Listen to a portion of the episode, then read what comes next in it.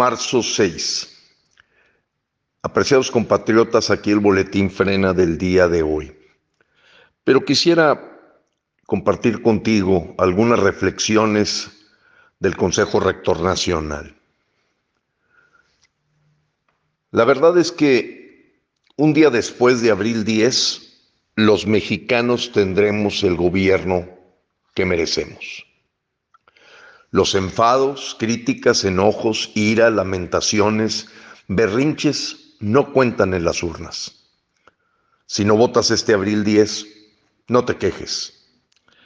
La gran oportunidad que tenemos los mexicanos este 10 de abril es histórica, contundente y decisiva para el futuro de nuestras familias. Si te engañaron, confundieron, te hicieron dudar, te pasaste de comodino, te quedaste de espectador, te cruzaste de brazos, nadie lo sabrá. La abstención es solo una cifra para las estadísticas que han mostrado que los mexicanos como pueblo poco participamos. La verdad es que en abril 10 el INE, Instituto Nacional Electoral, junto con los ciudadanos mexicanos, te garantizan que habrá urnas boleta electoral y la libertad para ejercer tu derecho a revocar el mandato del dictador López. Lo único que verá el mundo y México es cuántos dijeron que siga AMLO y cuántos repudiaron su régimen castro-chavista.